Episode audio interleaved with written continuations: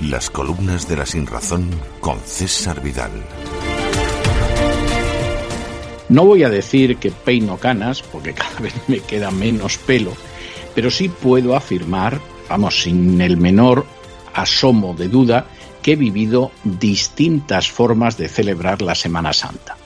En mi infancia, la Semana Santa era algo cerrado, tristón, quejumbroso, gris, que se manifestaba en unas procesiones tristísimas por las calles, en el cierre de todo tipo de espectáculos y en una música sacra generalmente mala, malísima, a todas horas por la radio.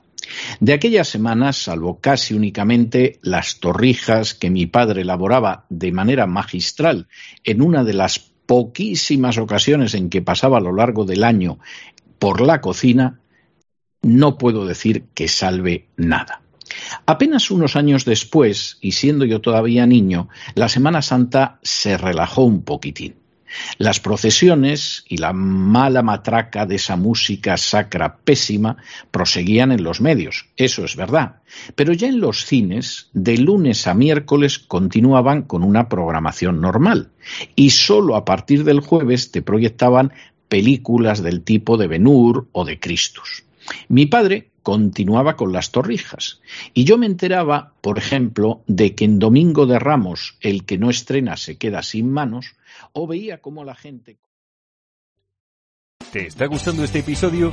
Hazte fan desde el botón apoyar del podcast de Nivos. Elige tu aportación y podrás escuchar este y el resto de sus episodios extra. Además, ayudarás a su productor a seguir creando contenido con la misma pasión y dedicación.